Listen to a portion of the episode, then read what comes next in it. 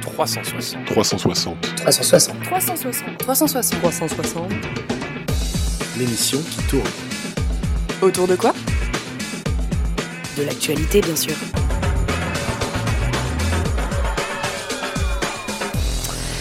Et bonsoir à tous, bienvenue dans euh, 360, l'émission qui fait le tour de l'actualité sur Radio TTU. Et à 20h, il est temps euh, pour nous euh, de faire tout le tour de l'actualité. Alors ce sera un peu une édition spéciale grève, puisque euh, il n'y a que ça dans l'actualité. On ne voit que ça partout, partout, partout. J'ai l'impression en face d'avoir des morts vivants. Ils ont coupé la lumière du studio. Alors écoutez, je vais faire pareil. Voilà, ambiance euh, night euh, à Radio TTU, libre antenne jusqu'à 23h, non je déconne. On va accueillir nos deux chroniqueurs euh, qui sont là ce soir et qui nous accompagnent, euh, à commencer par euh, Quentin Mathéo, bonsoir. Et bonsoir à tous. Et euh, Manuel qui revient, retour de Manuel après deux semaines d'absence. Bonsoir à tous. Alors messieurs, dans l'actualité ce soir, donc comme vous l'avez euh, senti, donc que la grève, évidemment, c'est normal que tu ne m'entendes pas si tu ne règles pas le volume de ton casque, non, non, ça non, ne en va fait, je pas. t'entends, mais je n'ai pas de retour de voix pour ma voix. Moi Ah. non plus. Alors c'est pas normal, vous êtes vous êtes tous à l'antenne, hein, vous inquiétez pas. D'accord. Et donc euh, donc ce soir euh, donc euh, programme donc grève avec Manuel et euh, le, la nouveau sort, la sortie du nouveau Huawei, c'est ça euh, C'est ça, c'est exactement ça. Et ben tout ça, ce sera dans quelques instants, mais avant, un petit point sur euh, l'actualité. Bonsoir à tous. À la une, ce soir, la grève continue contre la réforme des retraites. Jean-Luc Mélenchon a été fixé sur son sort. Et la Russie, sanctionnée de 4 ans d'interdiction de participer à toute compétition internationale. Ça continue encore et encore. Cinquième jour de grève contre la réforme des retraites. Le plus gros du mouvement se concentre dans les transports. La journée de demain sera encore très compliquée. La direction de la SNCF annonce un TGV sur 5, 3 TER sur 10 et un Transilien sur 5 en circulation ce mardi de niveau national. Du côté de la RATP, 10 lignes de métro seront toujours fermées. Un RER A sur 2 et un RER B sur 3 sont prévus. À noter que du côté de la Bretagne, il n'y aura que 3 TER sur 10 et seulement 10 TGV aller-retour qui desserviront l'ensemble de la région. C'est dans ce contexte que Jean-Paul Delevoye a présenté le résultat des concertations sur la réforme des retraites, mais ce dernier n'a pas convaincu les syndicats qui appellent à une nouvelle journée de grève interprofessionnelle ce mardi. Rappelons qu'Édouard Philippe, le Premier ministre, doit annoncer l'architecture de la réforme mercredi à midi. Jean-Luc Mélenchon a été condamné à trois mois de prison et 8000 euros d'amende pour outrage et rébellion. Les faits s'étaient déroulés en octobre 2018 lors d'une perquisition au siège de son parti, la France Insoumise. Ce dernier dénonce un procès politique. Dans le même temps, Manuel Bompard a pris 7000 euros d'amende avec sursis. Alexis Corbière a été relaxé. Patrick Balkany reste en prison. Sa deuxième demande de remise en liberté a été rejetée. Son avocat indique ne pas comprendre la décision. Patrick Balkany souhaite cependant se présenter à la mairie de Levallois-Perret. Il comparaîtra donc durant son procès en appel, euh, menotté et en prison. Et puis, toujours au chapitre justice, il y aura bien un procès pour Karim Benzema dans l'affaire de la sextape. La Cour de cassation a rejeté aujourd'hui les recours du footballeur qui contestait la loyauté de l'enquête. L'Agence nationale de sécurité sanitaire annonce le retrait de 36 produits à base de glyphosate de la vente en 2020. Ils ne pourront plus être utilisés en raison de l'insuffisance ou de l'absence de données scientifiques permettant d'écarter tout risque génotoxique selon l'Agence nationale de sécurité sanitaire. La Russie sera interdite de participation à des événements majeurs pour toute euh, pardon, la Russie sera interdite de participation à des événements majeurs pour une durée de 4 ans. Ils sont accusés d'avoir falsifié ou supprimé des résultats de contrôle antidopage. Les Russes ont 21 jours pour faire appel auprès du tribunal arbitral du sport. Et puis pour terminer ce journal, encore une mauvaise nouvelle. Hein, 4000 foyers sont toujours privés d'électricité en Bretagne après le passage de la tempête Atia. Enedis espère pouvoir rétablir le courant pour, tous les foyers d'ici à ce soir. Attention, un nouveau coup de vent est prévu dans la nuit de jeudi à vendredi. C'est la fin de ce flash.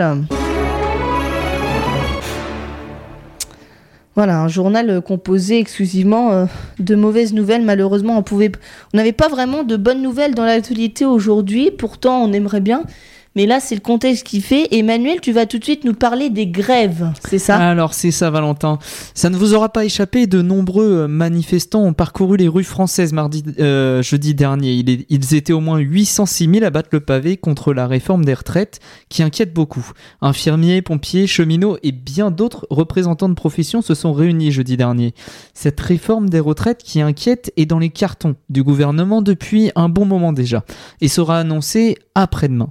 Le but Mettre à plat tous les régimes de retraite, le point d'indice étant de la même valeur. C'est précisément ce que dénoncent les syndicats en parlant de nivellement par le bas. Car l'accès aux prestations de retraite devrait être plus difficile dans l'avenir. La principale inquiétude, c'est que la valeur de ce point soit modifiée à la baisse d'année en année en fonction des décisions des gouvernements successifs. Avant l'annonce après-demain du projet de loi en détail, les syndicats sont ressortis de la réunion ministérielle sans grande certitude. Le secrétaire général de Force ouvrière a déclaré Nous n'avons pas été entendus, avant d'encourager à la mobilisation de demain. Le rapport de force est désormais entamé entre l'exécutif et les grévistes. Alors, est-ce qu'on va arriver à une guerre d'usure ou à un commun accord? C'est la question qui se pose. Justement, juste après la révélation du contexte avec Jean-Paul Delevoye, le haut-commissaire aux retraites, qui a omis ses liens avec l'organisation des assurances françaises. Vaste programme. Très, très vaste programme, en effet, oui. Donc on rappelle quand même que la réforme des retraites, c'est une proposition qui était dans le programme d'Emmanuel Macron. Il l'avait annoncé à la présidentielle. Il n'avait pas caché que pour lui, il fallait changer de système de retraite. Euh, donc il optait pour un système à points, c'est-à-dire que avant, à aujourd'hui, dans notre système actuel, on, enfin en fait, nos cotisations sociales qu'on nous prélève sur notre salaire payent en fait la retraite des gens qui y sont. C'est-à-dire que tous les gens qui affirment aujourd'hui qu'ils ont cotisé avant pour leur retraite, c'est faux. Ils ont cotisé pour la retraite de leurs aînés. Ça, ouais. Tout simplement, voilà. Et donc, il faut bien se dire qu'aujourd'hui, le système, je crois, est déficitaire.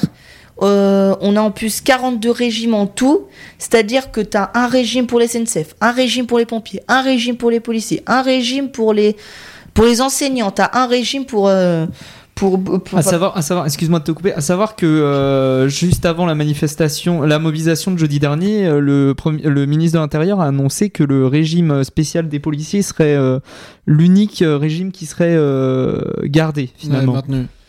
Mais euh, non, non, ouais, tu parlais tout à l'heure, euh, Manuel, de, euh, de guerre d'usure et de l'impact que ça allait avoir. Personnellement, au vu de tout ce que je vois aujourd'hui, notamment bah, avec toutes les réactions que ça entraîne et avec toutes les grèves, notamment de la RATP, de la SNCF et Air France qui vient de s'y mettre en annulant, d'après France Info, 25% de ses vols. Voilà, derrière, c'est, je pense, assez important. J'ai sous les yeux des scènes de panique qui ont été filmées à la gare du Nord où il y avait carrément les agents de sûreté de la SNCF qui doivent bloquer les personnes qui veulent monter dans les trains. Voilà, c'est, je pense que sur une guerre d'usure, est-ce que ça marchera ou pas, on n'en sait rien, mais pour le moment, ça crée quand même un nombre euh, assez important de perturbations, que ce soit au niveau du trafic routier, comme les utilisateurs ont pu le voir euh, ce week-end euh, en rentrant chez eux ou tout simplement en effectuant des trajets sur les routes françaises, et même justement pour les voyageurs qui choisissent de donc voyager avec la RATP ou avec la SNCF. Alors, sachant quand même, on parlait de bouchons, messieurs, ce matin, on a connu un pic de trafic ce matin à 631 km de bouchons. Ça ne s'est jamais vu. C'est un record. hein. Ouais, ouais, ouais. Et euh, ce soir, pareil, hein, il y a eu beaucoup, beaucoup, beaucoup, Bah, ce beaucoup soir, de bouchons. Ouais, ce soir c'est plus nuancé. euh, justement, toujours d'après France Info, le pic euh, donc de l'après-midi a été atteint vers 17h30 avec 450 km de bouchons euh, et la circulation s'est largement améliorée depuis. Alors Mais aujourd'hui, ce serait, ce serait une influence normale. euh, ouais, d'après ce qu'ils disent, ouais, Ah non. 19h10, on a Oh non, non, non, non, non, parce que moi, l'affluence normale, une affluence habituelle, c'est euh, c'est 300 km de bouchons. Bah oui, justement à 19h10, on avait 182 km de bouchons, Valou. Eh ben, on est dans la normale, en fait, à Ouais, 19h. hein. c'est- C'est repassé, donc euh, ouais, c'est un internaute qui demandait ça et apparemment les prévisions sont reparties euh, euh, normalement à la baisse, du moins pour aujourd'hui, donc euh, je dirais C'est jusqu'à minuit. Après voilà, c'est c'est quelque chose sur lequel les prévisions euh, sont à prendre avec des pincettes, on le sait tous, donc euh, c'est une affaire à suivre. Bah, Et à c'est- savoir que jeudi dernier, euh, ça a été euh, assez calme. On aurait pu s'attendre à des perturbations, à énormément de monde sur les quais, mais euh, ça s'est passé euh, très Bah, c'est bien. surtout finalement. que un jour de grève, tu as le temps de t'arranger, tu peux faire du Ouais. télétravail. Travail, tu Ouais. peux t'arranger autrement. Là, 5 jours, ça commence à faire beaucoup, surtout qu'il y a eu le week-end. Il y a eu le week-end et puis c'est ça aussi. C'est, moi, c'est ce que j'ai vu personnellement étant en week-end, c'est la difficulté de tous les usagers et les personnes qui voyageaient à pouvoir rentrer chez eux. C'est, il y avait des embouteillages dans toutes les villes. Alors maintenant, la question qui se pose, et je vous la pose, messieurs, et répondez-moi euh, franchement, est-ce que pour vous, cette grève est justifiée Sachant qu'on ne connaît pas encore l'architecture complète de la réforme, puisque c'est Édouard Philippe qui la donne mercredi. Alors- Alors l'architecture, elle est déjà connue. Le, le- On connaissait déjà certains points, comme le système à points, la valeur du point, comment elle serait calculée, on connaissait beaucoup de choses, mais... euh, Mais après, le problème, c'est que quand, en général, euh, les syndicats, ils essuient euh, de critiques, c'est avant, avant que le, le projet soit annoncé, même si on connaît euh, les, les grands principes, euh, on, on leur dit que, que, que c'est trop tôt pour gueuler. Et puis, euh, après que ce soit annoncé, bah, on, on leur dit, bah, c'est trop tard pour gueuler, maintenant c'est fait. C'est- c'est ça, c'est aussi hein. problématique. C'est dans leurs revendications, dans la manière dont ils les expriment. Après, est-ce qu'elles sont légitimes ou pas? J'appartiens pas. euh, Enfin, même si oui, plus tard, ça se trouve, je bénéficierai du système de, de retraite. euh, honnêtement, pour le moment, je suis pas en mesure de dire si je suis pour ou contre et si je trouve que c'est juste ou que ça ne l'est pas. Le Bah, seul moi chose non que je plus. puisse dire, c'est que pour le moment, ça m'a l'air d'être relativement efficace au vu des perturbations que cela occasionne et que bah voilà, j'espère pour euh, que chacun y trouvera son compte, à la fois l'État comme euh, les, les personnes qui font grève et que bah la situation se, rétablira plus vite. Alors en tout cas, moi je vais vous donner la prévision de trafic en Bretagne hein, pour demain, pour euh, vous les usagers euh, bretons. Alors il est prévu euh, 3, il est prévu donc au niveau national, je vous ai annoncé un TGV sur 5, 3 TER sur 10 et un Transilien sur 5 au national, francilien et national. Maintenant si on se penche sur la Bretagne, on nous annonce en Bretagne 3 TER sur 10. Mais du côté des TGV, il n'y aura que 5 allers-retours entre Rennes et Paris, un aller-retour entre Quimper et la capitale et un aller-retour entre Brest et Paris demain. C'est-à-dire que prenez vos précautions. J'ai même les horaires si ça peut vous intéresser. Ouais, bah après, je pense que c'est surtout la situation qui doit être le plus compliquée, ça doit être au niveau de, euh, de la RATP pour euh, gérer le trafic à Paris, qui forcément, comme toujours, est euh, assez important. Et là, voilà, le, c'est un moyen de transport qui tend à être privilégié avec les mesures prises par Anne Hidalgo pour, pour limiter la circulation automobile dans la ville lumière. Voilà, derrière, si en parallèle de ça, les, euh, les, les moyens de transport public comme ceux-ci et collectifs sont, euh, sont bloqués, bon, euh, c'est pas, c'est, je comprends que ça puisse causer derrière certains embouteillages, on va dire, et certaines frustrations de la part des usagers. C'est ça. Alors, euh, et sachez aussi qu'une idée préconçue qu'on entend souvent, personne n'est payé quand il fait grève. hein. Ouais, le, ça le, code du travail ne prévoit pas d'être payé quand on fait grève. Par contre, ceux qui sont considérés comme syndiqués ou syndicats permanents, eux, continuent à toucher leur salaire, Mhm. même en étant Les grévistes. représentants syndicaux, ça. Les- Ouais. alors non, pas les représentants syndicaux, les syndiqués permanents, c'est-à-dire ceux, par exemple comme Fabien Villedieu qui est de Sudrail et qui conduit sur le RERD, bah lui il a beau faire la grève mais il touchera son chèque à la fin du mois de salaire. Parce que lui, comme il est syndiqué permanent, dans le Code du travail, il prévoit que les syndiqués permanents touchent de l'argent, leur salaire à la fin du mois. Ah, D'ailleurs, c'est cet argent, sachez-le, qui alimente ce qu'on appelle les caisses de grève. Vous savez, Ouais. ces fameuses caisses qui sont mises à... Mais alors, 3000 euros à répartir en... En 10 000, je vous raconte pas, ça fait 30 centimes. hein, Alors, Ouais, ça. Il y a- il y, a Après, déjà- il y a déjà des, des, des, des, euh, campagnes de dons qui sont, qui sont Ouais. en cours, euh, que ce soit avec des, des streams ou des choses comme ça, qui c'est en cours. Et même euh, dans les manifestations, il y a toujours euh, le fameux le fameux pot, quoi. Le pot commun, C'est ça. ferait mieux de donner à la SNSM, par exemple. Eux, ils en ont vraiment besoin. Bah ça après on en sait un Valou et c'est pas à nous de donner notre opinion. Mais après, c'est pas à nous de juger, c'est pas Pour- nous de juger, mais- Moi pour ce qui est des rumeurs, c'est pas la seule que j'avais entendue. J'avais entendu une rumeur comme quoi apparemment on aurait aussi euh, des, des grévistes donc qui s'ils faisaient grève le vendredi et le lundi ne toucheraient pas leur salaire sur les 4 jours donc vendredi, samedi, dimanche et lundi.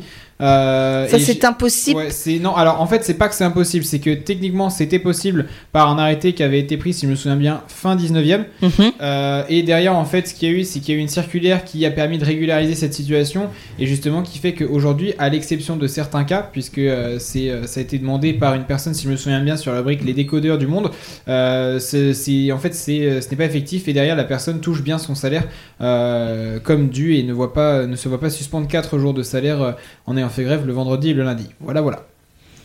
Bon ben voilà, en tout cas. Et puis sachez aussi que si vous n'avez pas de train, il y a des bus aussi qui circulent. Hein. Sachez que en Bretagne, 73, euh, 76 trains TER vont circuler sur les axes Rennes-Saint-Malo, Rennes-Vitré-Laval, Rennes-Saint-Brieuc, Quimper-Lorient, Rennes-Châteaubriand, Rennes-Quimper, Rennes-Brest et Vannes-Lorient. Et 56 cars TER vont circuler.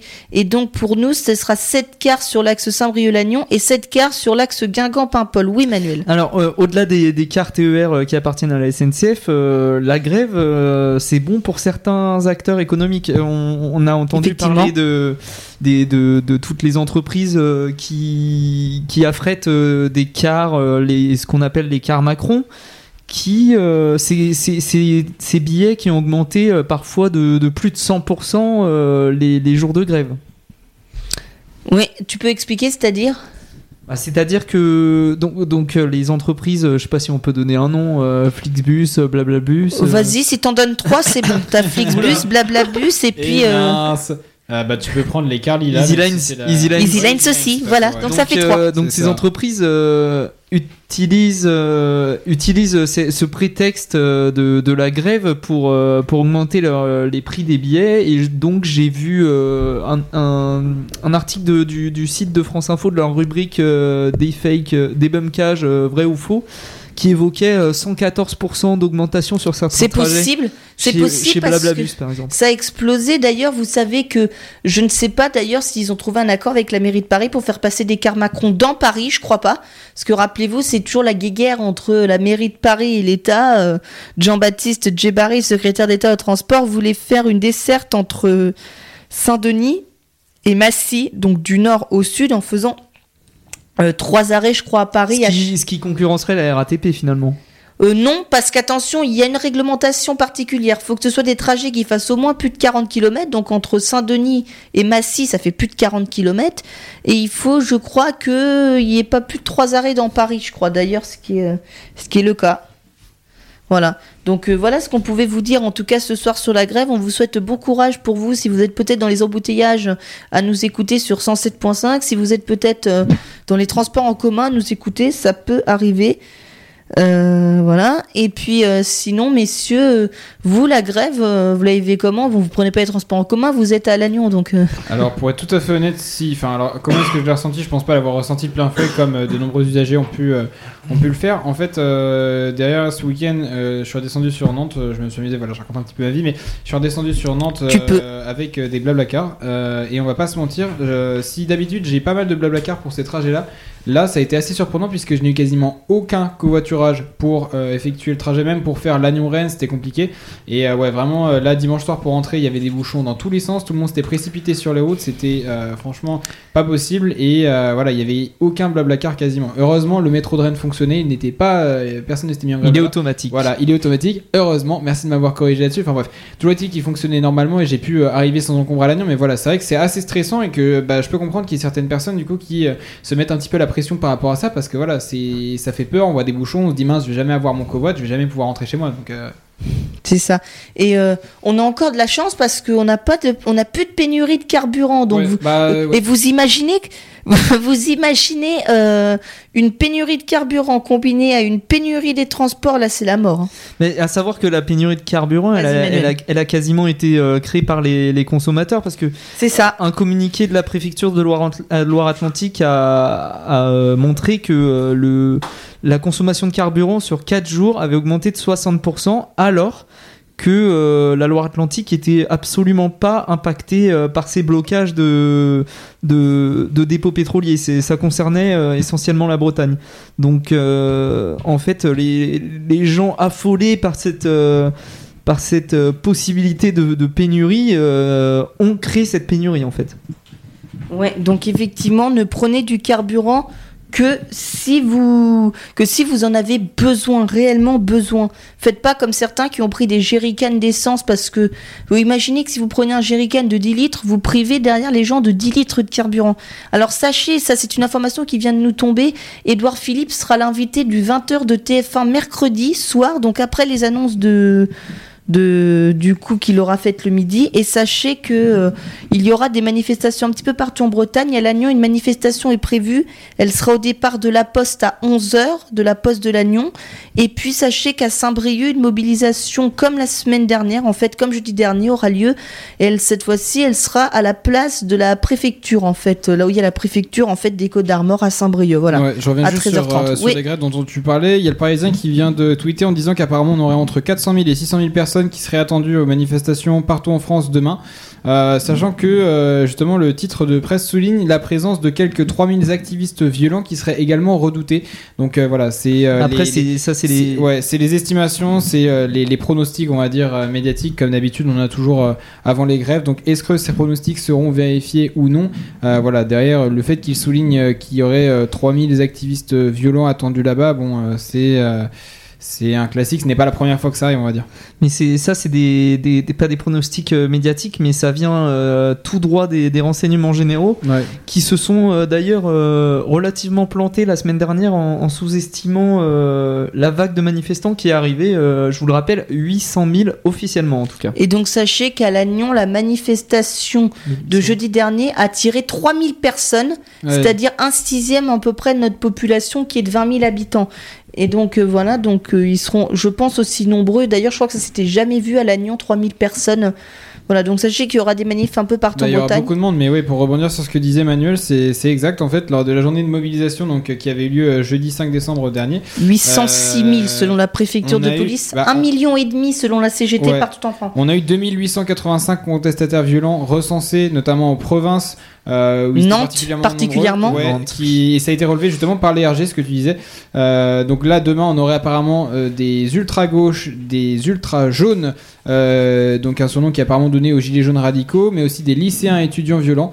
Et des incidents auraient. donc c'est une note qui a été diffusée, encore une fois, par le service central du renseignement territorial qui dit que les incidents pourraient avoir lieu à Nantes, à Rennes, Caen, Dijon, Lille, Grenoble, Toulouse, Montpellier et Bordeaux. Comme habituellement finalement. Oui, c'est voilà. ça. Donc en tout cas, oui, je vous disais, donc il y aura des manifestations un petit peu partout en Bretagne. hein. vous cherchez pas loin de chez vous, à Brest, dans le Finistère, il y en ça. aura une, à Ouais. Quimperlé, à Quimper, à Morlaix aussi, à Carré, dans les Côtes d'Armor. Donc je vous ai dit à Lannion, à Saint-Agathon, donc à côté de Guingamp, donc à 11h, à Paimpol, à 13h30 devant la gare, à Saint-Brieuc, à 13h30 devant la préfecture des Côtes d'Armor. Dans le Morbihan, il y en aura à Vannes, à Lorient, donc 10h et 10, les deux départs à 10h, et en Ille-et-Vilaine, Saint-Malo à 10h30, et à Rennes à 11h, voilà. Donc messieurs, je pense qu'on a fait à peu près le tour sur les grèves. Écoutez, moi ce que je vous propose, c'est comme on a beaucoup parlé des grèves et qu'on a envie de donner un petit peu de joie à nos, à nos auditeurs, on va écouter une chanson que Manuel, c'est toi qui as programmé ça, je crois. Ça s'appelle Runaway, c'est ça C'est ça. Eh ben allez, et on Bonne se retrouve écoute. dans quelques instants et on parlera dans quelques instants de... Du Huawei Mate 30 Pro et de comment c'est une illustration de la guerre commerciale entre les États-Unis et la Chine, mon cher Valou. Eh ben si vous voulez le savoir, ce sera dans quelques instants. À tout de À tout de suite. suite, À tout de suite.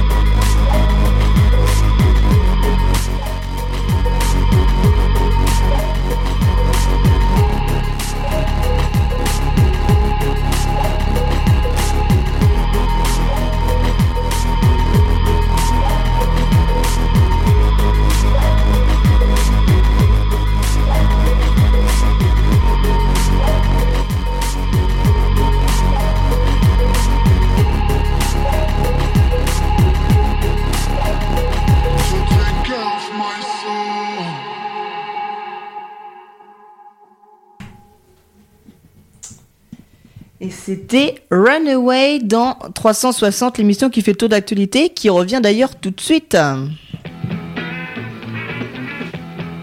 360. 360. 360. 15 secondes, euh, peut-être. L'émission qui tourne. Autour On de peut, hein. De l'actualité, bien sûr. Antenne.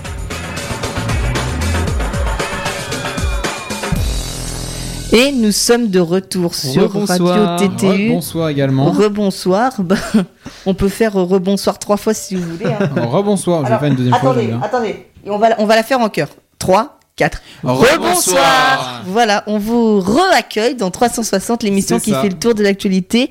Vous pouvez euh, nous écouter évidemment sur 107.5 si vous êtes à Lannion et également sur radio-ttu.fr. Sachez que vous pouvez aussi retrouver nos émissions en podcast sur ce même site, donc dans la rubrique des podcasts. Avant qu'on continue à parler d'actualité, moi je vais vous donner deux, trois rendez-vous sur Radio TTU. D'abord à 21h15, peut-être on ne sait pas, mais je vous le donne quand même ce rendez-vous, c'est la Huge. Ce sera avec Hugo. Et puis euh, demain soir, je vous donne rendez-vous dès 20h pour euh, un panorama sport exceptionnel où on reviendra sur le trail de Montcontour qui s'est déroulé ce week-end, n'est-ce pas Manuel? Et ça. puis à 21h, 4-4-2, spécial Ligue des Champions avec évidemment Lyon contre Leipzig, match très important pour les Lyonnais qui peuvent se qualifier pour les huitièmes de finale de la Ligue des Champions. Voilà, parenthèse refermée sur Sans vos oublier, je rouvre la parenthèse de petites secondes, la Notorious, donc euh, qui mercredi lieu- soir Voilà, mercredi soir. à 21h sur. Radio euh, TTU. Voilà, donc on ferme la parenthèse. Alors, euh, écoutez, on va parler tout de suite du Huawei, euh, C'est exact. n'est-ce pas, euh, Quentin Mathéo? Alors, un Huawei, un nouveau Huawei qui sort et des enjeux assez importants, c'est ça? C'est ça. Alors pour la première fois, je pense dans TTU, j'ai réussi à prendre un sujet qui permettait de parler d'actualité, Nouvelle technologie. de Bien tech joué. et de géopolitique, les trois en même temps. Et l'on vient tout juste de se rendre compte d'un des effets des sanctions économiques des États-Unis contre la Chine, qui vient de se faire sentir dans le domaine de la téléphonie mobile et plus particulièrement des smartphones. En effet, les entreprises de télécom chinoises avaient été placées sur liste noire par les États-Unis en mai 2019 avec un décret présidentiel signé par Donald Trump qui interdisait aux entreprises américaines spécialisées dans les télécoms de travailler avec leurs partenaires chinois pour des raisons de sécurité nationale. Et parmi elles, Huawei qui, selon certains observateurs, était directement visée.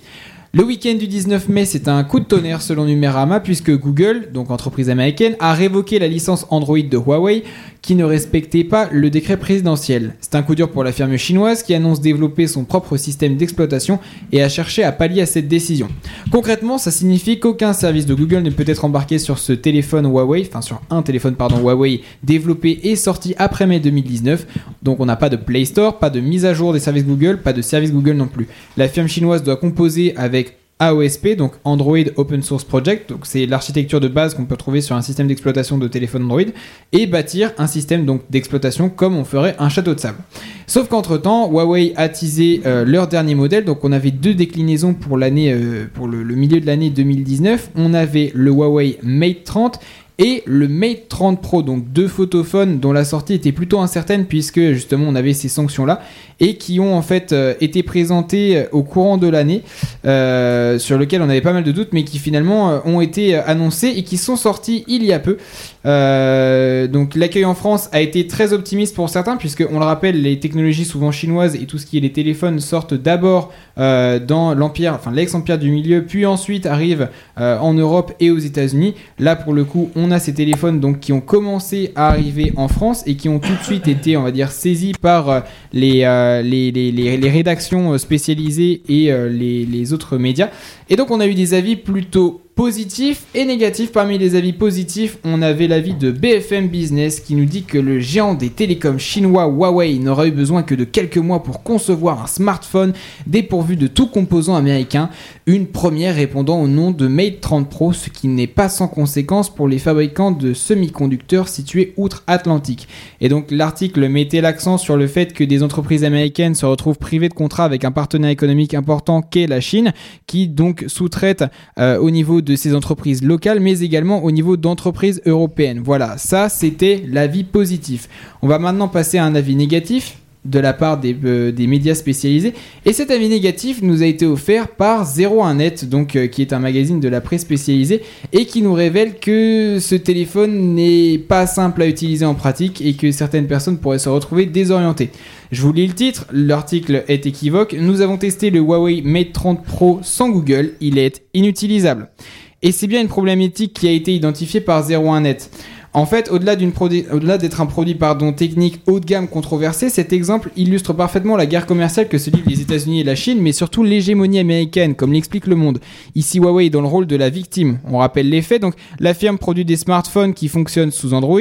Android, qui est une entreprise euh, américaine et qui est, euh, on va dire, exploitée par Google. De fait, si on retire les services Google préinstallés avec les mises à jour, bref, tout l'écosystème de Google, il est inutile, selon 01net, pour tout acheteur lambda adepte d'Android de se l'offrir. Et oui, parce que pour la bagatelle de 1099 euros, on a un téléphone qui ne fonctionne pas avec la plupart des applications jugées indispensables aujourd'hui, comme euh, on avait Uber, on avait Instagram, on avait Snapchat, bref, les- Facebook peut-être aussi. Facebook n'était Facebook était utilisable d'après 01net mais voilà sur euh, toutes les applications qu'ils ont testées qu'ils ont réussi à installer puisque c'était encore une fois très compliqué euh, seule une fraction fonctionnait puisque toutes les autres avaient besoin des services de Google. Et ça pose la question du fait que voilà Android se veut gratuit ouvert à tous libre etc c'est un système d'exploitation qui est extrêmement répandu aujourd'hui c'est le plus répandu dans le monde mais Android est américain, donc euh, ça pose la question de savoir si à un moment donné, les États-Unis, à travers Google et Android, n'auraient pas un moyen de pression économique extrêmement important au niveau des firmes, comme Huawei, qui est l'une des premières firmes, euh, de constructeurs téléphoniques au monde, de faire pression en fait sur ces entreprises-là. Parce que voilà, euh, aujourd'hui, ça installe une véritable relation de domination au travers de ces logiciels qui deviennent indispensables pour tout constructeur dont le logo n'est pas une pomme. Donc euh, voilà, c'est la, la, la question euh, qui se pose aujourd'hui. Oui, parce qu'on n'a pas le droit de citer la marque. Non, c'est pour ça que j'ai fait exprès. Mais donc voilà, c'est la question qui se pose. Bien joué. Euh, c'est la, question qui se pose aujourd'hui parce que voilà, la domination est extrêmement importante. On ne compte plus les téléphones qui utilisent Android. Et euh, voilà, c'est, euh, on se demande plutôt le et après, sachant que bon, Huawei est un constructeur qui est extrêmement développé, qui est extrêmement présent au niveau de la téléphonie mobile mondiale.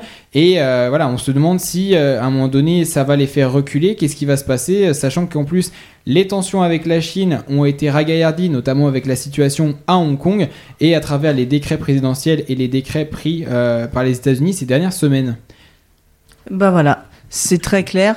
Donc un triple enjeu pour ce téléphone, un enjeu économique quasiment nul puisqu'il ne peut fonctionner avec rien, un enjeu commercial de guerre commerciale qui est euh, prégnant. C'est quand même fou le, monde à quoi ça tient hein, quand même quand on regarde un petit peu cet exemple-là.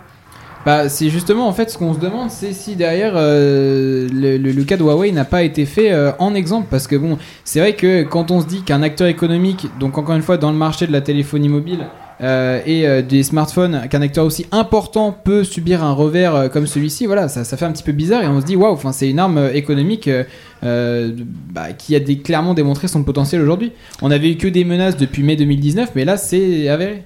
Manuel, tu as l'air d'être un petit peu dans le noir. Tu voudrais dire quelque chose Pas sous, du tout. sous couvert d'anonymat, d'un anonymat qui vient d'être révélé. non, parce qu'en fait, on va vous décrire un petit peu l'ambiance. C'est l'ambi- c'est une ambiance nuit ici, en fait. Ouais, C'est-à-dire ouais. qu'on a, on a coupé toutes les lumières. C'est C'est-à-dire que dans le studio, je les vois à peine, je vois leurs ondes, mais c'est tout. Bah parce qu'en fait je suis plus dans le studio là, c'est euh, je suis parti, j'ai Il est en duplex. voix, Je suis en duplex en fait. Oh. Et nous allons tout On de a suite. des moyens à TTU. Hein. Ouais, on a les moyens. C'est ça, voilà. Mais en tout cas, non, très intéressant. Manuel, tu voulais dire quelque chose? Ah non, pas du tout. Je suis pas du tout compétent euh, sur le domaine de, de ces euh, hautes technologies, comme on les appelle. Euh, mais euh, en, en tout cas, euh, bah, on, on voit, on voit bien avec la chronique de, de Quentin Matteo euh, les enjeux que, que soulève euh, le problème.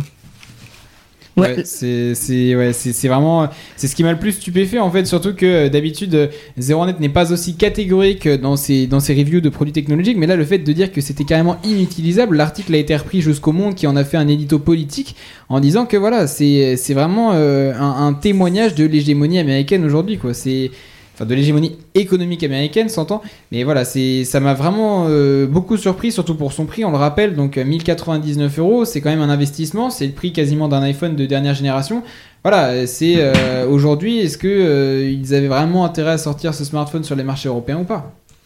Effectivement, c'est ce qu'il va falloir déterminer au vu de- du chiffre d'affaires et ce que va faire Ouais. ce produit, Ouais. de la marge qui vont pouvoir se faire. Voilà, sinon, euh, mais c'est bien, ça change une information de nouvelles technologies dans cette actualité morose, pourquoi pas. Alors moi, messieurs, ce que je vous propose peut-être, c'est que pour les gens qui viennent de nous rejoindre à 20h35, qu'on leur fasse juste un mini point sur les- toutes les informations qu'il faut retenir ce soir. ça peut être pas mal Valou Ça vous dit? On Ouais, en ouais. refait une. Allez, on est reparti. Allez, ce soir, les informations à retenir, c'est évidemment la grève qui continue contre la réforme des retraites. On en est au cinquième jour, avec des prévisions de trafic pour demain qui sont aussi compliquées que celles d'aujourd'hui. Un RER A sur 2, un RER B sur 3 la RATP, 10 lignes de métro fermées sur 16. Seule la ligne 1 et la ligne 14 vont fonctionner. Toutes les autres sont fermées sauf la 4, la 7, la 8 et la 9. Aux heures de pointe, l'Orlival circulera normalement. C'est une ligne automatisée. Jean-Paul Delevoye a donc rendu ses conclusions de la réforme des retraites, mais n'a pas convaincu les syndicats qui on annonce euh, des grosses manifestations demain, surtout à Paris où ils pourraient être quasiment aussi nombreux que la veille. Euh, Jean-Luc Mélenchon a été condamné à trois mois de prison avec sursis et 8000 euros d'amende hein, pour avoir euh, été euh, eu un mauvais comportement pendant la perquisition, vous le savez, en octobre 2018. De son côté, Manuel Bompard a pris 7000 euros d'amende. Alexis Corbière a été relaxé. On retient aussi que Patrick Balkany va rester en prison. Ça y est, ça c'est euh, fait. Il, sa troisième demande de remise en liberté a été rejetée. Et puis, une information qu'on va développer dans quelques instants, c'est la Russie qui sera interdite de participer qui sera interdit de participer pendant 4 ans à des compétitions majeures. Ça comprend donc les deux prochains Jeux Olympiques, mais pas l'Euro.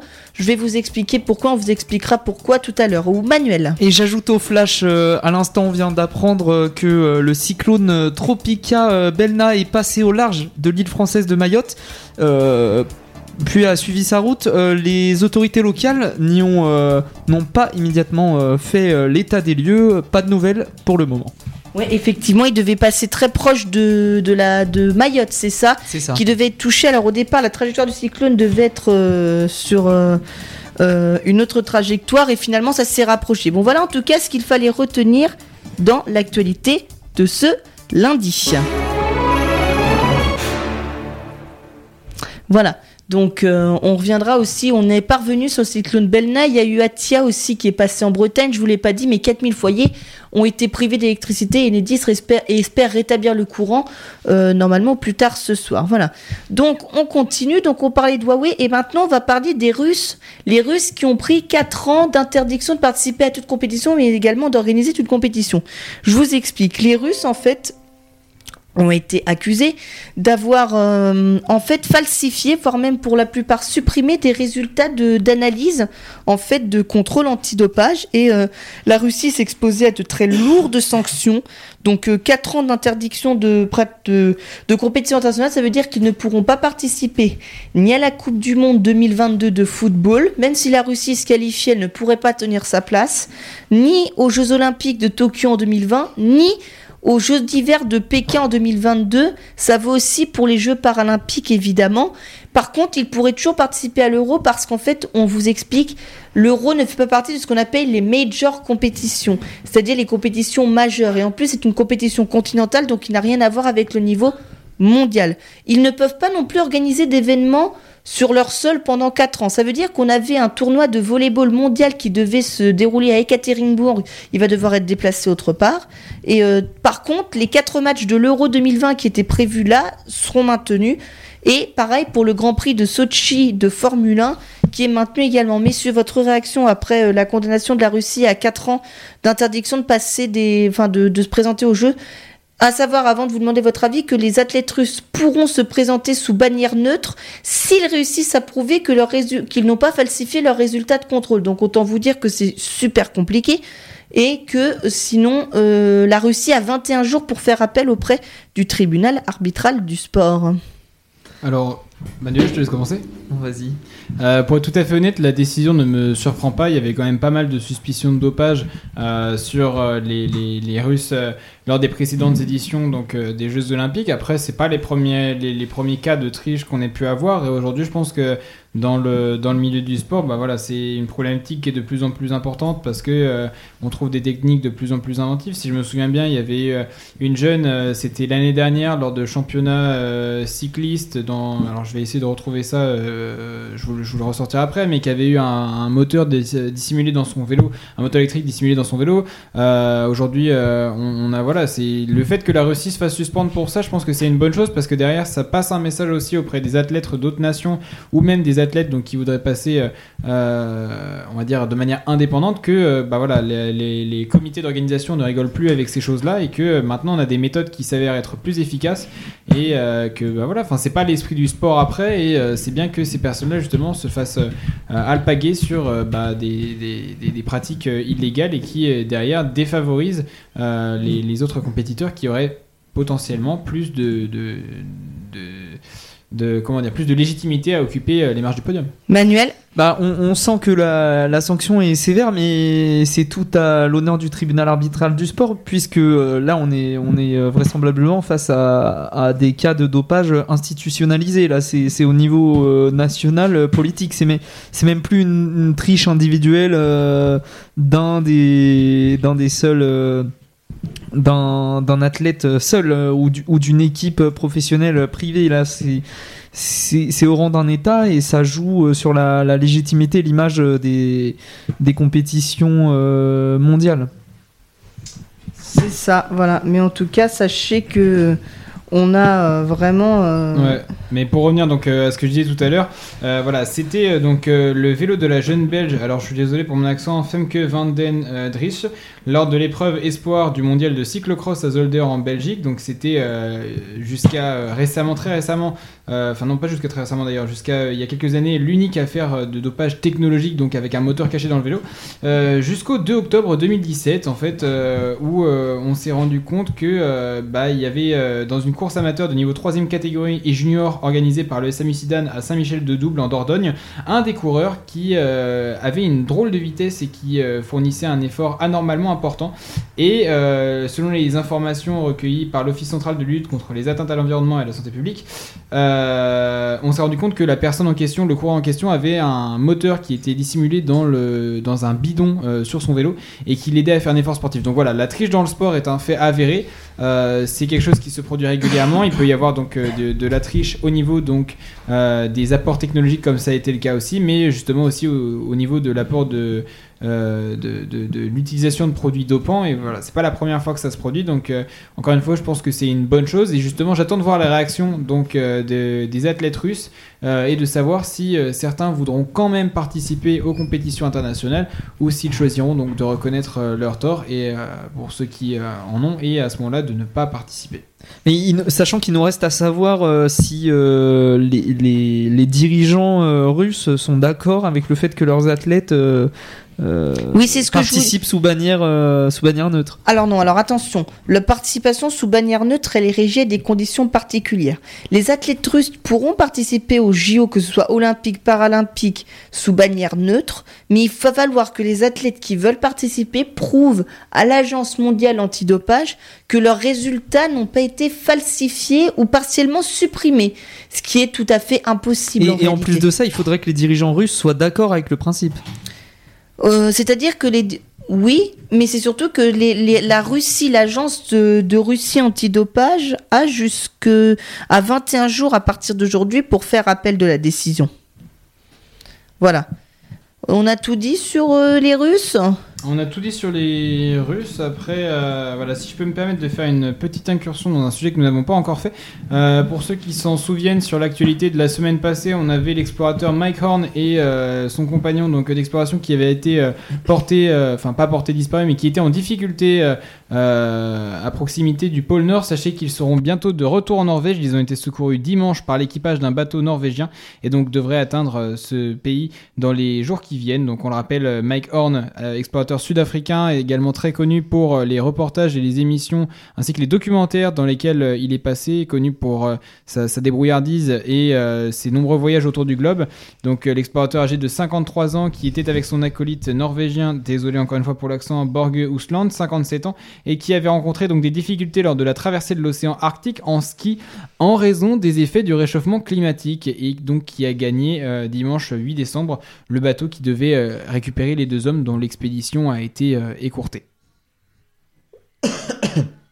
Voilà, pardon, excusez-moi, parce qu'en même temps, j'ai oublié d'en parler, j'aurais pu en parler comme une actualité sport, mais euh, il y a la Coupe de France, il y a eu le huitième tour qui était là, voilà. Alors on a...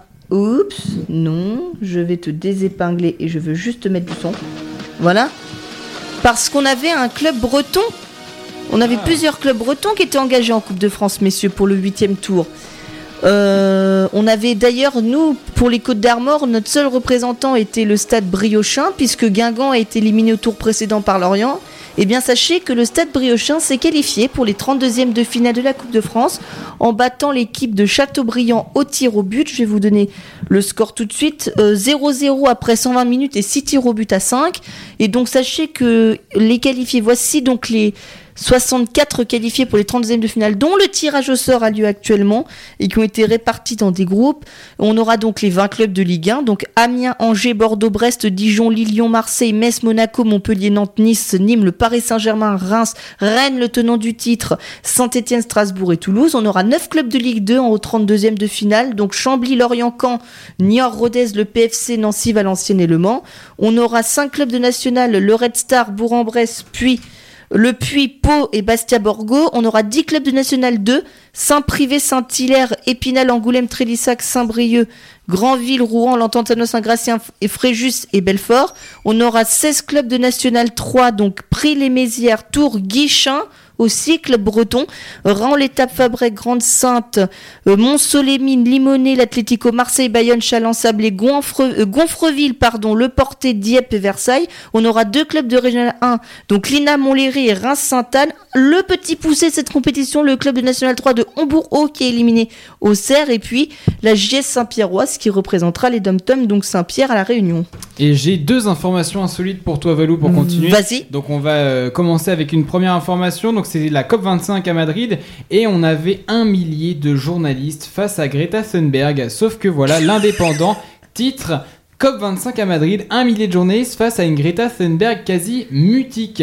Et apparemment, elle n'a sorti que trois phrases euh, ce euh, lundi matin 9 décembre. Trois? Ouais, que trois phrases Oh non. apparemment. C'est, j'ai, j'ai- je n'ai Alors absolument qu'est-ce pas qu'elle a dit? Vas-y. elle a dit Je ne pensais pas susciter autant d'attention. Donc, on a la première phrase. Et euh, voilà, le- le- il y a un millier de journalistes qui euh, ont attendu cette conférence. Donc, des jeunes pour le climat. euh, et qui ont eu plus d'une heure d'attente. Avec même des lives dans la file pour montrer euh, le phénomène Greta. Puisque Greta Thunberg, on l'a déjà dit et redit, est aujourd'hui une figure du, euh, du mouvement euh, donc, euh, pour l'écologie et pour justement le, le- le- le maintien euh, de, justement de la planète et la lutte contre le réchauffement climatique. Et euh, voilà, c'est euh, la- l'ado suédoise est apparue apparemment littéralement planquée derrière une file de jeunes gens venus des quatre coins d'une planète malade, témoigner de l'urgence climatique. Donc euh, oui, c'est assez surprenant de savoir que Greta Thunberg n'a parlé que trois phrases. Après, sachant que c'était une conférence des jeunes pour le climat, c'est peut-être normal qu'elle ait parlé que trois phrases, étant en présence d'autres personnes à ce moment-là et qu'elle ait voulu Oh, justement. mais trois phrases quoi. Ouais, mais trois phrases. Encore, elle aurait fait 5 minutes de discours, j'aurais dit ok, mais là elle a dit trois phrases. Trois phrases, ça prend 20 secondes. Ouais, mais après, euh, après je peux comprendre. Justement, c'est ce que dit euh, l'indépendant en disant euh, voilà, Greta Thunberg, 16 ans, est une frêle ado qui flirte à peine avec le mètre 60 et qui est également une icône. Regard d'acier et paroles rares. En tout cas, à Madrid, elle est devenue la passionnara du climat et l'idole des jeunes activistes. À qui elle a très vite donné la parole, donc ce lundi matin, eux qui font partie des gens qui souffrent et meurent. Donc, c'est justement, je comprends ça, le fait de dire justement de ne lâcher que trois phrases. Alors, certes, ça peut en frustrer certains, mais je pense que si à un moment donné tu viens juste pour voir Greta Thunberg et que justement tu ne viens pas pour entendre toutes les revendications qu'il peut y avoir par rapport à ça, c'est normal et je pense que c'est une bonne chose le fait que bah, justement elle ait, elle ait cédé la parole. Manuel, est-ce que tu veux réagir à cette information bah, je, je- je veux réagir au, au texte que tu viens de lire. Le, le statut d'idole, il est contexte, euh, il est contesté Ah, totalement. euh, de, de Greta en interne même du mouvement euh, des jeunes pour le climat. C'est ça. En anglais, Youth for Climate. Ouais. Euh, on, on- c'est- une construction quasi médiatique, euh, cette Greta En tout cas, euh, elle porte la voix du mouvement tout de même, euh, mais c'est pas c'est pas voulu par les par les militants eux-mêmes. Euh, ouais, donc euh, oui, c'est compréhensible. Valou, est-ce que tu voulais réagir à cette information insolite avant que je ne donne la deuxième info insolite du Non, vas-y, donne la deuxième, s'il te Et plaît. la deuxième information insolite du soir, rejoignez ce que tu nous disais tout à l'heure en termes de sport. On parle aujourd'hui du Dakar 2020. Ah oui, qui en Arabie Saoudite. va en Arabie Saoudite. Et alors, ça amène quelques changements pour ceux qui ne l'avaient pas remarqué au niveau du règlement qu'il y a là-bas. Puisque vous le savez, c'est un pays donc euh, où la, la religion musulmane euh, est très importante et qui est assez codifiée. Et RMC et Marca ont jeté un œil au règlement d'une grosse dizaine de pages, donc proposé aux participants, et ont trouvé quelques perles. Interdiction de consommer de l'alcool et du porc, évidemment. Mais bon, alors que la caravane a l'habitude d'offrir du vin et de la bière, interdiction d'emporter des produits culturels illicites, donc comprenez par là de la pornographie, et pas de petits joints pour se détendre au bivouac, car la peine de mort est toujours appliquée en Arabie Saoudite pour la Non. détention et la consommation de drogue. en tout cas, c'est détente. Ouais, c'est c'est assez détente et on a vu que l'organisation avait réussi à négocier afin que les femmes ne soient pas obligées de se voiler, mais ces dernières sont invitées à se vêtir de manière décente pour ne pas offenser et à se couvrir les épaules et les genoux en permanence. Et enfin, on termine avec le meilleur, les manifestations sentimentales un petit peu trop enthousiastes, qui sont elles aussi prohibées par la loi saoudienne. Oh, merde. lieu à un conseil au couple Peter Hansel et au couple plus occasionnel de ne pas trop se faire de papouilles en public. Oh merde. Le royaume autorise toutefois les autorise pardon dorénavant les touristes en couple à partager la même chambre d'hôtel même s'ils ne sont pas mariés et comme le dit à juste titre 20 minutes, on n'arrête pas le progrès en Arabie Saoudite. c'est ça. Ironie du sort, voilà. Ah oui, très ironique. Je ne m'attendais à tout sauf euh, voilà avoir euh, ces petites infos habitu- inhabituelles. Euh, je vais, je pense que je vous en sortirai d'autres des infos insolites comme celle-ci parce que je m'attendais à tout sauf à ce type d'actualité sur le Dakar 2020, un Dakar qui promet et que je suivrai avec ferveur cette année. Allez, euh, avant de passer, parce que je voulais qu'on fasse notre fameuse rubrique, ça s'est passé un. Aujourd'hui, on est le 9 décembre. Messieurs, savez-vous ce qui s'est passé un 9 décembre? Absolument pas. Vas-y, Valou. Eh ben, À je vais vous le dire. Sachez que le 9 décembre 1777, un mont de piété a été réouvert en France. Il avait déjà été ouvert en 1637, mais il avait été fermé sept ans plus tard, en 1644. Voilà, c'était euh, Louis, euh, notre ami Louis XVI, qui a eu l'idée de le rouvrir pour euh, lutter contre ce qu'il appelait à l'époque les usuriers. Le 9 décembre 1848, sachez que l'Algérie a été découpée en trois départements français. Aujourd'hui, vous savez, l'Algérie n'est plus française. Comme avait dit De Gaulle, je vous ai compris. Le 9 décembre 1893, pour protester contre l'exécution le 11 juillet 92 de Ravachol, l'anarchiste Auguste Vaillant a commis et... et Donc, euh, sachez que le 9 décembre 1893, la- le- l'hémicycle de l'Assemblée nationale été victime d'un attentat. Ah, ah, d'accord, je n'étais pas au courant de cette information. Eh bien, pour protester contre l'exécution le 11 juillet 4 1892 de Ravachol, l'anarchiste Auguste Vaillant commet un attentat à l'Assemblée nationale. Il lance une bombe dans l'hémicycle. L'Europe connaît en cette fin du 19e siècle une poussée du terroriste anarchiste. hein. et on sait comment ça a fini. Première guerre mondiale.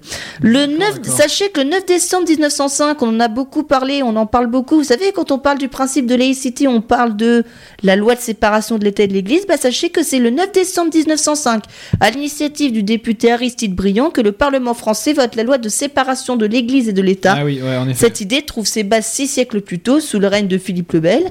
Le 9 décembre 1967, sachez que Nicolae Ceausescu prend le pouvoir en Roumanie. Qu'en 1968, à l'université Stanford, en Californie, Doug Engelbart fait une démonstration d'un nouveau périphérique, la fameuse souris. La fameuse souris d'ordinateur. Également, ouais. Et sachez que le 9 décembre 77, bah, ça a à voir avec les grèves. Sachez que le président de la République de l'époque, Valéry Giscard d'Estaing, inaugure le, premier tronçon de la ligne de RER à Paris. Ah, pas mal, pas mal. Avec euh, oui, les magnifiques RER de Paris, dont la ligne la plus connue est le RER B. Et la A aussi, puisque ouais, la la- A fait un million de voyageurs par jour comme la, B. A est connue, mais la B est aussi connue notamment pour son Et sachez que euh, le musée d'Orsay a été ouvert un 9 décembre de Ah. l'année 1986, que le 9 décembre 87, un an plus tard, on a eu le début de la première intifada, Ouais. donc historiquement les attaques, pierres, au, ouais. les attaques au couteau. Sachez que le 9 décembre 2003, à Mérida au Mexique, 114 pays ont signé la Convention des Nations Unies contre la corruption. Hein, nous qui parlons de corruption euh, tous les jours. Voilà, et c'est à peu près ce qu'il fallait euh, retenir de cette date du 9 décembre, vous voyez Eh bien, merci Valou pour ce moment euh, culturel où nous avons pu apprendre des faits historiques s'étant produits un 9 décembre, euh, chose que nous ne prenons pas assez souvent le temps de faire. Une chronique, je pense, qui pourra être euh, refaite durant les émissions à venir. C'est vrai que c'est pas mal aussi d'amener des nouveaux concepts pour, ça. pour dynamiser l'émission, comme le fait d'avoir des infos insolites et le fait d'avoir justement ça, s'est passé. Hein, euh, Ça s'est passé, hein, voilà. On avait commencé avec Colline la semaine dernière, le 2 décembre, puisque je vous avais raconté qu'on avait fêté le 215e anniversaire du sacre de Napoléon C'est Bonaparte. ça. Voilà, donc, euh, donc euh, voilà, c'était les petits faits historiques du 9 décembre. Ce qui est très drôle, c'est que le 9 décembre 77, il y avait la première rame de RER quand même. hein. C'est vrai que ouais, c'est replacé dans le contexte, c'est vrai que c'est assez amusant. euh, 42 ans déjà, Valérie, Ouais. si tu nous écoutes. Ouais, ouais, c'est ça. Pas une euh, le 10. Ouais, Le pas- 10 Ben- décembre 2019. pas une- Bah non, personne pas. dit, personne n'y a pensé. Pourtant, on est en jour de grève, mais personne n'y a pensé. Sinon, sachez que dans l'actualité sport, on a aussi les droits télé de la Ligue 1. Ça fait toujours parler. Vous le savez que Mediapro a acquis les droits de la Ligue Ouais, 1 j'ai vu ça, ils en entre télé tout à 2020 et l'heure. 2024. C'est ça. Et puis maintenant, sachez que Beansport et Canal Plus se, sont fait un genre d'entente Ouais. pour pouvoir diffu- co-diffuser tous les deux de la Ligue 1. Ça concernerait le match du samedi à 21h et le match du dimanche à 17h en Ah, fait. plutôt Voilà. pas mal, ouais. Donc, euh, c'était tout ce que je voulais vous dire. Sinon, vous avez d'autres infos, messieurs? Bon, personnellement, je pense que j'ai fait le tour de mon côté, à moins que Manuel, tu ne veuilles rajouter euh, quelque chose. Non. Après, voilà, c'est vrai que c'est toujours un petit peu la, la fin d'émission comme ça. Après 20h57, je pense qu'on est plutôt dans les temps. Euh, voilà, si vous voulez. Eh ben, je vous euh, propose une dernière chanson avant qu'on se dise au revoir. Ça vous dit Et cette fois-ci, c'est moi qui ai choisi. ok, je vais... pas de problème. On va écouter une chanson, euh, j'espère que vous connaissez. C'est note de musique, vous dites quelque chose peut-être? Alors, euh, vaguement. Alors, on va écouter Big in Japan du groupe Alphaville. Ok, alors je ne connais absolument pas, ça va être une découverte musicale pour moi. Je suis désolé de mon inculture, je m'excuse également auprès des auditeurs que j'ai pu vexer. C'est pas grave, et on se retrouve tout à l'heure pour se dire au revoir, d'accord Allez, à tout à l'heure.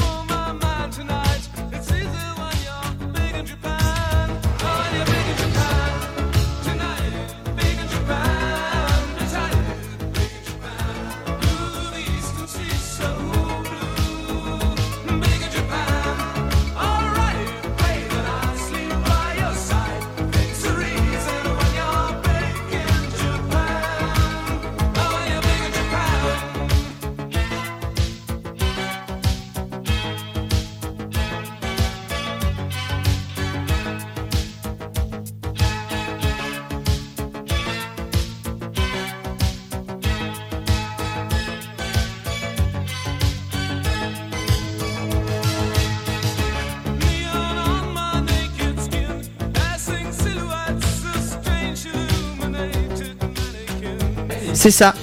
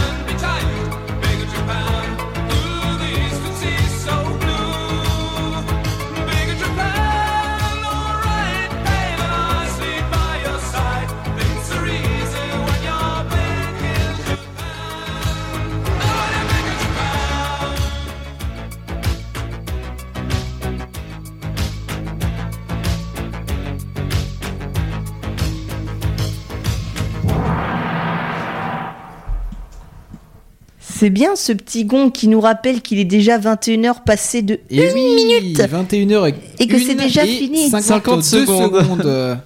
Voilà, donc en tout cas, merci d'avoir été avec nous. On se retrouve. Voilà, la Oui, semaine prochaine.